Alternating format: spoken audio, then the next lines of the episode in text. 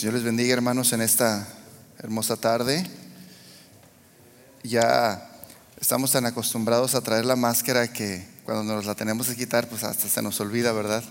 Como me pasó hace rato. Agradecidos con Dios por el privilegio de estar aquí, hermanos. ¿Cuántos se gozan con la alabanza en esta mañana? Amén, gloria al Señor. Recordar el hecho de que eh, las criaturas, la creación, ¿verdad? Glorifica a Dios, pues cómo no hacerlo nosotros también. Amén.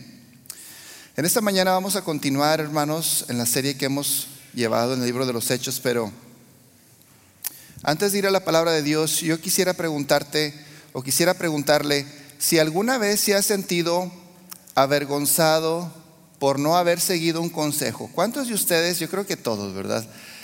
Les han dado un consejo y no lo siguieron. A ver, quiero ver manos arriba. Bueno, bastantes. Los demás siempre escuchan el consejo y lo siguen y lo, viven. Qué bueno, me da gusto. Eh, yo me he sentido avergonzado muchas veces precisamente porque no he seguido algún consejo o también porque tenía la seguridad de que mis planes iban a resultar como yo lo estaba esperando y no salieron así. Una de las cosas que yo creo que cada uno de nosotros más detestamos eh, porque no nos gusta escuchar esta frase. Te lo dije, te lo dije, te lo advertí. Yo creo que a ninguno de nosotros nos gusta escucharla porque nos hace ver que, nos hace recordar que no obedecimos o que no hicimos caso o que no escuchamos un buen consejo. Y yo lo viví y esta mañana quiero abrir un poquito más mi corazón con ustedes eh, y hablar de una ocasión en la que me sentí así, porque creo que encaja bastante con lo que vamos a estar hablando de la escritura esta mañana. Eh, en el año 2005 estaba, ya me había preparado, 2004, para ir al seminario bíblico a estudiar aquí en Edimburgo estaba trabajando, tenía una carrera y sentía que el Señor me estaba llamando al ministerio. Y era una, un sentimiento muy fuerte y dije, sí, yo creo que es el Señor, vamos a orar, vamos a pedir consejo, vamos a ahorrar, vamos a prepararnos lo más que podamos para hacerlo. Y empezar, ¿verdad?, a esta, esta nueva carrera aquí en Edimburgo, sus servidores de la frontera de aquí de Reynosa. Y habíamos decidido tomar esta, este paso de fe. Y en casa algunas personas estaban contentas, pero había alguien que no estaba muy convencido de la situación y ese era mi padre. Mi padre no estaba muy convencido porque decía, bueno, ya has estudiado una carrera, ya tienes un trabajo, ¿por qué dar este paso ahora hacia, hacia el ministerio? No entendía tal vez él muy bien lo que había pasado. Y cuando por fin, después de algunos meses de, luchar con la idea y, digo, bueno, ya tengo la edad suficiente eh, para tomar esta decisión. Mi padre eh, tal vez no está al 100% convencido y él más o menos me explicaba sus razones, o más bien los, yo, yo sabía cuál era la situación. Me dijo, ¿sabes qué? Te voy a apoyar moralmente, pero no te voy a apoyar económicamente. Él sabía que el venir a estudiar a Estados Unidos implicaba otro otro ritmo y otro gasto, ¿no? Muy distinto a lo que estaba acostumbrado tal vez en, del otro lado de la frontera. Pero aún así, convencido de que era la voluntad de Dios, dimos el paso de fe, eh, tenía un coche, tenía eh, ahorros, eh, el Señor abrió la puerta, la visa para estudiar, etcétera, etcétera. Dije, esto es definitivamente la, la voluntad del Dios, de Dios. Pero Transcurrió el primer semestre, todo muy bien, pero después de que acaba el primer semestre llegan los problemas. Se dañó el coche, los ahorros del banco se fueron, no había trabajo. Y recuerdo que era el verano, ya verano del 2000, ah, precisamente de ese año 2005. Y regreso a casa, a Reynosa, totalmente derrotado, porque pues de alguna manera la escuela exigía que el siguiente semestre ya estuviera cubierto y a mí se me veía el, dinero. Les voy a decir qué fue lo que pasó. Eh, se me desvieló el carro y tuve que arreglarlo. Y pues me gasté casi todos los pocos ahorros que tenía y se me había, me había salido del, del presupuesto y ya no estaba listo para el siguiente semestre. Y me sentía muy frustrado, me sentía triste, decepcionado. Y recuerdo que estaba en la sala de mi casa, eh, casi, casi, casi escuchando las palabras de mi padre, te lo dije. Y, fue muy duro para mí porque llego a la casa después de esa lucha y, era un verano y ustedes los que crecieron aquí saben cómo es el verano aquí, ¿verdad? En, los que saben de caliente. Y estábamos ahí en la sala de mi casa y estoy sentado con una cara de derrota y de pronto escucho que viene mi papá y, me, volteo como dándole la espalda y casi escuchaba que me iba a decir, te lo dije te lo, advertí. Y le doy gracias a Dios, hermanos, porque mi padre tuvo la gracia de no decir ni una sola palabra. Y realmente su silencio me confortó mucho. Si me hubiera dicho lo que yo esperaba, ¿verdad? Y estaba casi por decir, escuchar esas palabras de, te lo dije. no sé qué hubiera pasado. Tal vez me hubiera enojado, nos hubiéramos peleado, no sé. Pero Dios puso gracia en su corazón, guardó silencio, no me dijo nada y, Dios cambió las cosas. Dios tenía un plan. Dios usó a personas que me conectaron con, eh, con algunas personas que me ayudaron a pagar mi semestre. Hasta ahora, después de ya más de 10 años, casi 15 años, yo creo, nunca supe quién pagó el resto de los estudios, solamente Dios sabe porque los las personas que, pagaron pidieron que yo no supiera quién, quiénes eran. Y soy agradecido con Dios por eso. En el pasaje de hoy, hermanos, en Hechos 27, del 1 al 26, Pablo está listo para su viaje a Roma, está preparadísimo. Y en los versículos del 1 al 8, si usted abre su Biblia, Vamos a escuchar ahí, vamos a ver la narración de Lucas que nos cuenta algunos de los lugares en los que la nave viajó, el, barco, ¿verdad? Y vemos también algunos nombres que la palabra nos enseña, ¿verdad? Para de alguna manera recordar eh, y, de alguna manera también ver que son datos, información eh, verdadera. El centurión Julio, Aristarco, Lucas acompañaban a Pablo en su travesía. Y todo parecía ir bien, hermanos. Todo parecía ir bien en este viaje. Ustedes sabemos el trasfondo. No era, no era un viaje de vacaciones. Pablo no se iba de vacaciones, definitivamente. Iba a un, a un juicio, ¿verdad? Iba como un preso. No creo que, aunque tuvo sus privilegios, era la mejor manera de viajar como, como un preso. Pero Brincamos de pronto a los versículos 9, del 9 al 12 del capítulo 27. Y Pablo, bueno, eh, Lucas nos cuenta, ahí en el versículo 9, si usted quiere seguirme, dice, se había perdido mucho tiempo y era peligrosa la navegación por haber pasado ya la fiesta del ayuno. Así que Pablo les advirtió, Versículo 10. Señores, veo que nuestro viaje va a ser desastroso y que va a causar mucho perjuicio tanto para el barco y su carga como para nuestras propias vidas. Vemos ahí la advertencia.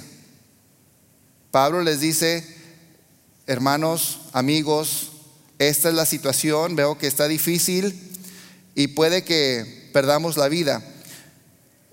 Y Pablo nos da aquí, bueno, Pablo y bueno, el, Lucas nos narra sobre la fiesta, la fiesta del ayuno. La fiesta del ayuno se refiere a la fiesta judía del día de la expiación que siempre caía en otoño.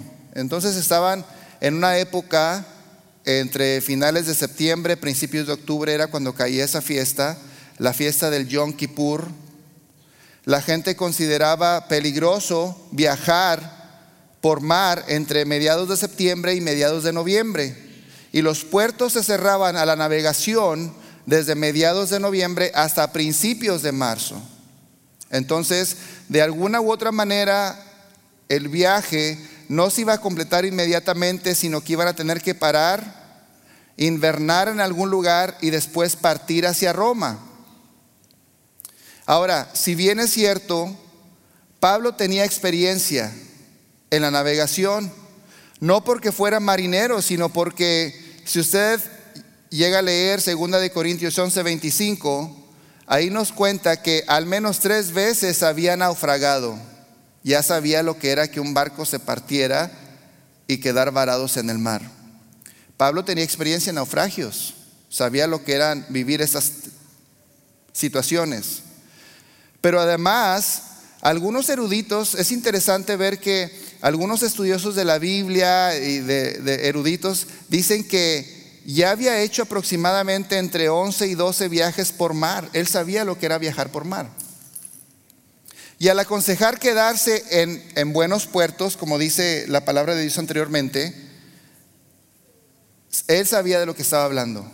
Él decía, esto no pinta bien y les advierte. ¿sí?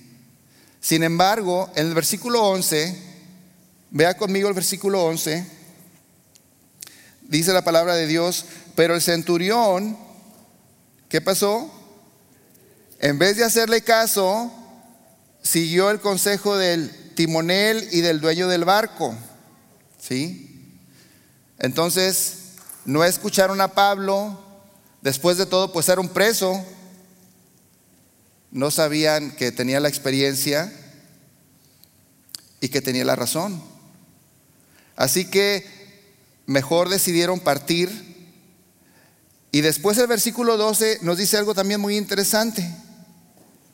Como el puerto no era adecuado para invernar, o sea, no se podían quedar allí durante el invierno, la mayoría decidió que debíamos seguir adelante con la esperanza de llegar a, Fenice puerto de Creta, que da al suroeste y al noreste y pasar allí el invierno. Ellos habían dicho, bueno, eh, el otro puerto es mejor, es más cómodo. Tomaron, yo creo, levantaron ahí un censo, un voto y dijeron, bueno, es mejor que nos vayamos hacia Fenice. Pero después, hermanos, vamos a encontrar allí que no había sido una buena decisión. No, no se, debían de haber quedado allí, versículo 12. Y después en el versículo 13 al 20 vamos a ver la desesperada, la situación tan desesperada que empezaron a vivir en la tormenta. ¿Sí? Versículo 13. Cuando comenzó a soplar un viento suave del sur, creyeron que podían conseguir lo que querían.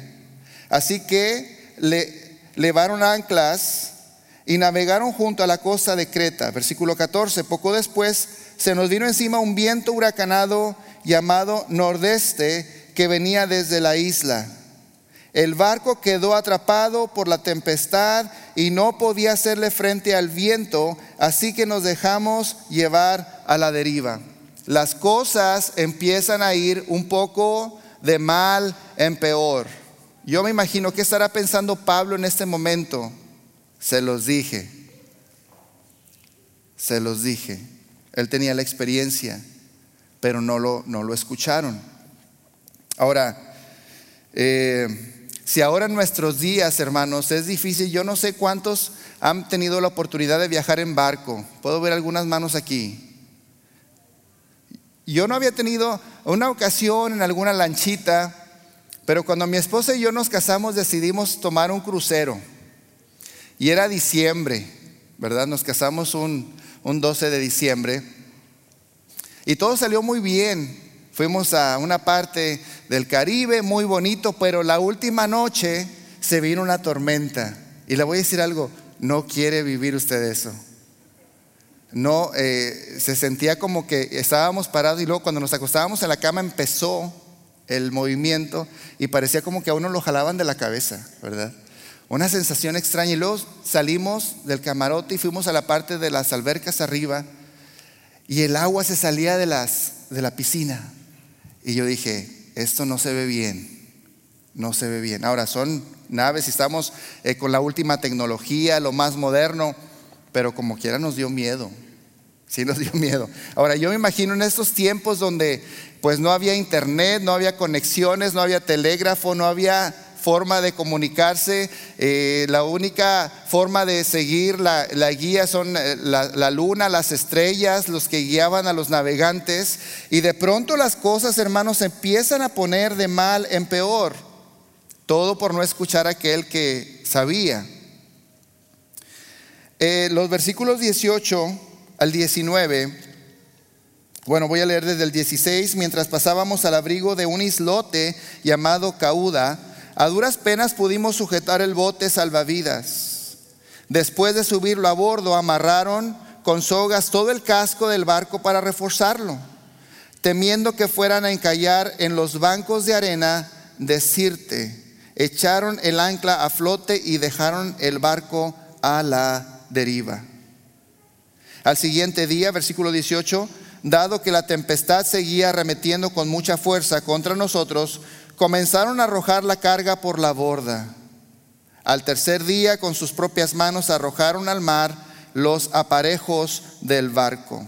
Empiezan las cosas a, ir de mal en peor. Y yo no sé si usted, hermanos, aquí cuando hablamos de tormentas, a mí me gusta eh, me gustan las tormentas, no me gustan las tormentas de la vida, pero me gusta cuando la Biblia habla de tormentas porque nos explican y pareciera como que eh, ilustran la vida de uno, situaciones, situaciones que van a vivir y muchas veces hay una comparación ¿sí? entre las tormentas de la vida con las tormentas de las que nos, nos habla la palabra de Dios.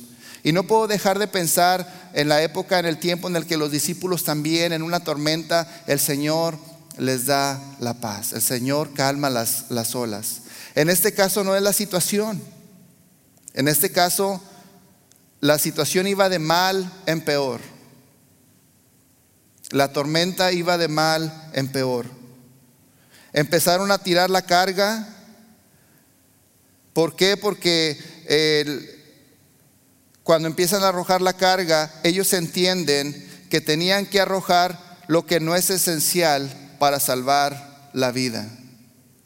Arrojar lo no esencial para salvar la vida. Es lo que hicieron en los versículos 18 y 19. Y es cuando la vida misma, querido hermano y hermana, está en juego, que nos deshacemos de lo que no sirve, de lo que no es importante. Cuando la vida está en juego, como en esta, en tormenta, era o te quedas con las posesiones que yo no sé qué valor tenían, yo no sé si llevaban oro o plata, pero en ese momento el oro y, y la plata y su valor, uno no está pensando en eso, uno quiere que salvar la vida. Y parece que esa tormenta los empuja a hacer esto, a salir, porque obviamente la vida es más importante. Y yo creo, queridos hermanos, en esta mañana que pensando en una tormenta reciente que hemos vivido, que se llama pandemia, ¿verdad?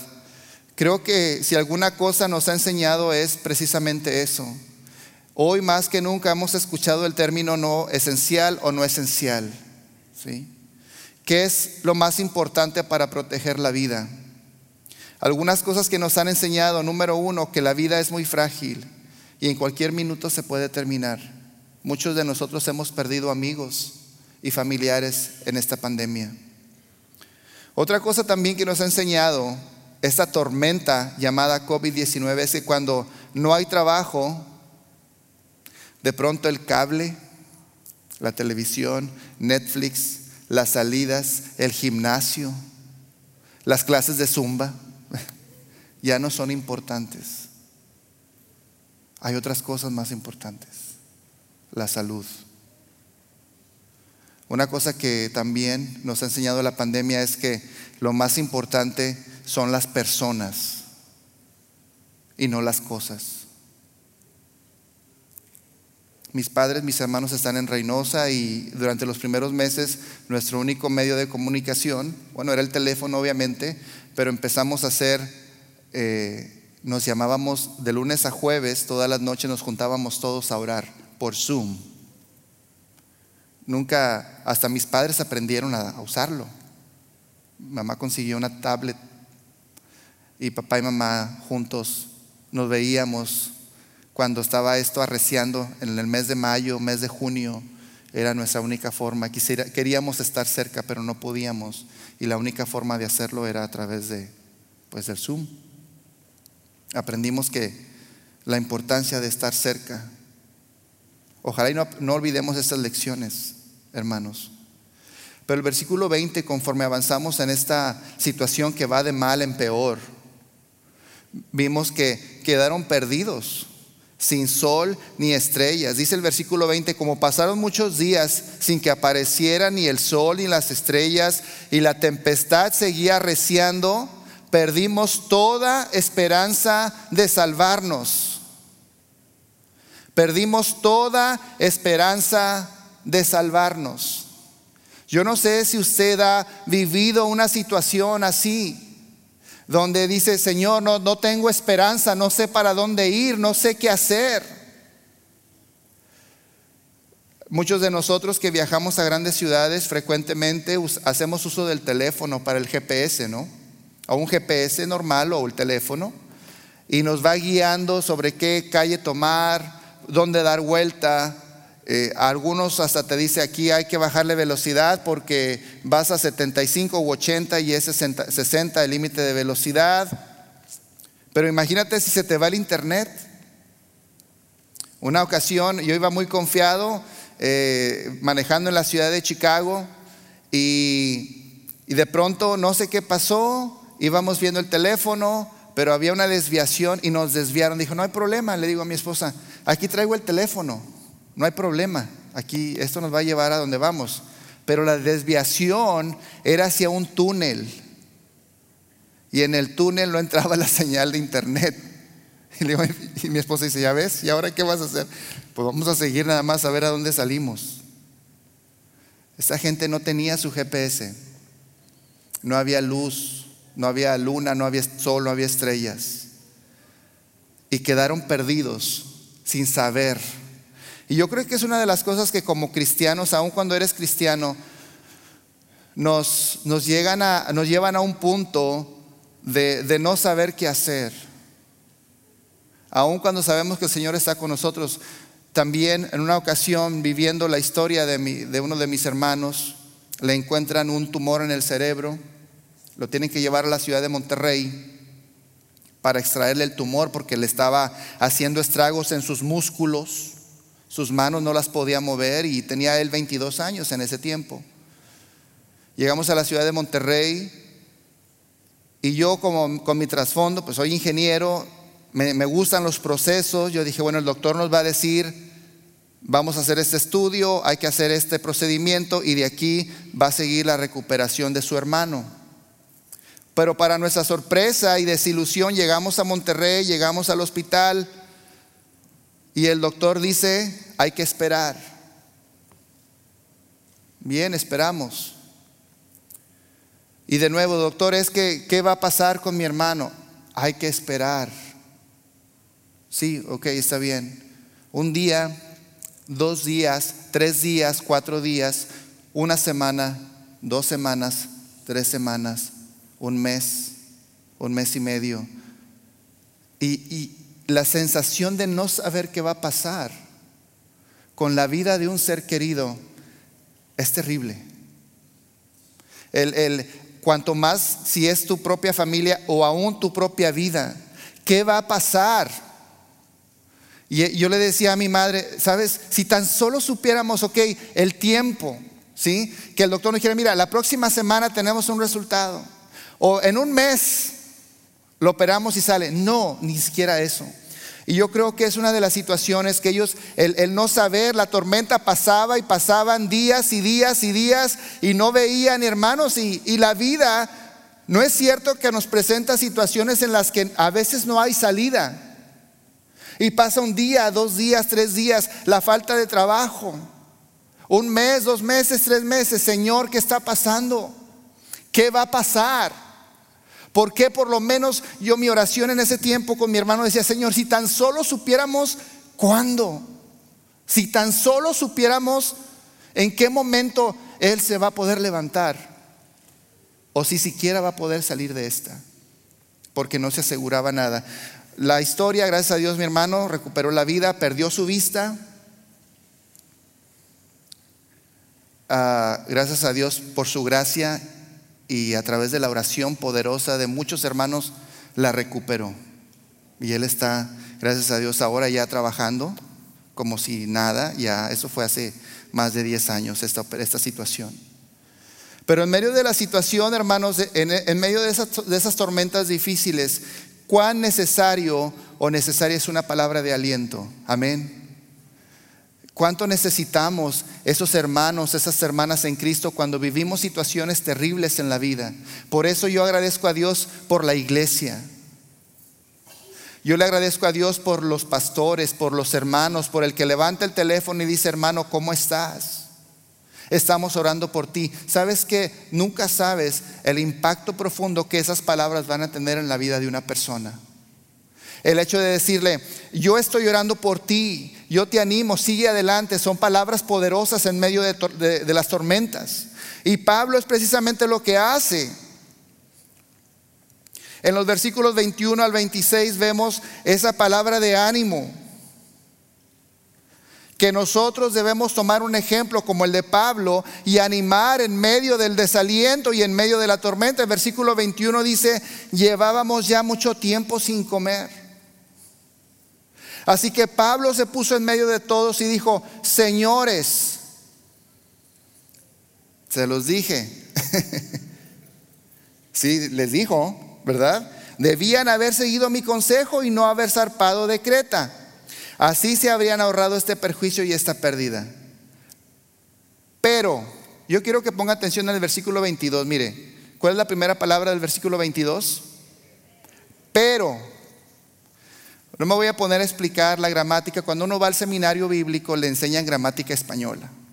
Y les, enseñan palabras, conjunciones y, precisamente como esta, que indica un, cambio. Un pero es una palabra que indica una transición en la frase. Esto sucede, pero vamos a tomar este rumbo. Y Pablo dice, después de que les dice, él se los dije, dice, pero ahora los exhorto a cobrar ánimo porque ninguno de ustedes perderá la vida, solo se perderá el barco. Casi nada. Anoche se me apareció un ángel de Dios a quien pertenezco y a quien sirvo y me dijo, no tengas miedo, Pablo. No tengas miedo. Tienes que comparecer ante el emperador y Dios te ha concedido la vida de todos los que navegan contigo. Así que ánimo, señores. Confío en Dios que sucederá tal y como se me dijo. Sin embargo, tenemos que encallar en alguna isla. La cosa va a estar difícil, vamos a chocar, pero nadie va a perder la vida. En medio de una situación así, yo estaría, ¿o no? Sí. Definitivamente Pablo con mucha gracia les dice, se los dije, se los dije. Sin embargo, ese pero que Él dice después, hace la gran diferencia, hermanos. Hace la gran diferencia. Les da aliento y ánimo. Y yo me pregunto, ¿cómo se habrán sentido ellos? Ahora, esa es una lección importante para nosotros también, hermanos, en nuestras vidas, porque cuando nos encontramos en medio de tormentas, en medio de dificultades, nosotros como cristianos tenemos esperanza tenemos la esperanza en Cristo. hay un dicho mexicano que dice, la esperanza muere al último. ¿Sí? Aun cuando se pierde la vida, los creyentes tenemos esperanza porque sabemos que creemos en la resurrección y creemos que estaremos con Cristo. Amén. Pero aquella gente que no conoce al Señor, que no tiene esperanza, que no le conoce, que no conoce a la vida, que es nuestro Señor, ¿Cómo se sentirán sin conocerle? Yo quiero proponer esta mañana que usted sea, si usted en esta mañana está pensando en alguien, tal vez en algún hijo, que usted le tiene que decir, te lo dije, te lo advertí. Yo quiero decirle y proponerle que lo haga, pero que lo haga con gracia, que lo haga, que lo haga con perdón, con esa gracia con la que Dios le ha perdonado a usted, con esa gracia con la que Dios le ha amado a usted y me ha amado a mí. Si hemos de decirle a alguien, te lo dije, que lo digamos con gracia y con amor. Que esta lección y esta tormenta que podamos vivir o que algunos de ustedes han vivido al perder seres queridos o al haber pasado por la enfermedad, tengamos la gracia de decir, te lo advertí, pero podamos usar ese pero, ¿sí? Podamos usar esa, esa gracia que el Señor ha dado con nosotros. Y quiero pedirle que, que cambie una cosa. Que usted lo diga, que diga ese pero como Pablo lo hizo. Que diga, te lo dije, pero no te preocupes, yo estoy contigo. Que diga, te lo dije, pero todo va a estar bien. El Señor está contigo y yo también. Te lo dije, pero yo te voy a ayudar. Voy a caminar junto a ti. ¿Y sabe qué he descubierto? Que solamente Cristo puede darnos la gracia para hacer eso. Solamente el Señor, amén. Entonces, si usted en esta hora tiene la razón y tiene esa esa necesidad de decir, esa exhortación, esa palabra de decirle a alguien, a un hijo, a un sobrino, a un nieto, te lo dije, hágalo, pero hágalo con gracia y hágalo con amor. ¿Por qué? Porque no sabemos la tormenta que ha estado viviendo. No sabemos la dificultad que ha estado viviendo esa persona. Solamente el Señor Jesús sabe. Solamente nuestro Dios. Que seamos una persona de gracia tal como Pablo lo hizo Ahora, espérese a lo que pasa el próximo domingo. Tiene que venir otra vez porque esto continúa. Llegan a una isla, el barco se destruye, salvan la vida, pero esto continuará porque Dios va a cumplir su propósito. Amén. Cuando hablé con mi padre y medio le reclamé, por no haberme apoyado, me, explicó su razón y su motivo. Y es, es la razón que cualquier padre hubiera hecho. Me dijo, es que sabes qué, yo tenía miedo que fracasaras y quería evitarte el fracaso, pero pude ver que el Señor estuvo contigo. Era la voluntad de Dios que yo pasara por esa tormenta. Y las tormentas que vivimos como cristianos, amados hermanos, eh, estoy seguro que el Señor las permite porque nos lleva a crecer, nos lleva a seguir adelante en nuestro caminar con Cristo. Y vamos a ponernos de pie, vamos a orar. Padre, gracias por las tormentas de la vida.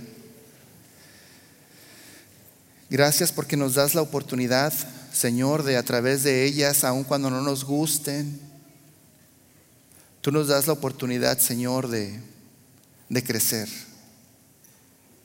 Y sobre todo, Padre, podemos ver que en medio de las circunstancias, en medio de las tormentas, Señor, tú sigues siendo Dios, tú estás en control. Y no sale nada fuera de tu control, Señor. Si hay alguien aquí pasando por una tormenta, una dificultad, yo te pido que en tu gracia tú le restaures, tú le ayudes, tú le saques. Y si hay alguien aquí, Señor, también que ha observado la vida de un hijo, de un hermano, y le tiene que advertir, le tiene que aconsejar, Señor, que lo haga con gracia, como lo hicieron conmigo. Que seamos personas de gracia, así como el Señor Jesús nos salva por su gracia. Y no nos reclama sobre nuestro pasado, solamente nos ama y nos salva. Que así aprendamos nosotros también. En el glorioso nombre de Cristo. Amén y amén. Que el Señor les bendiga.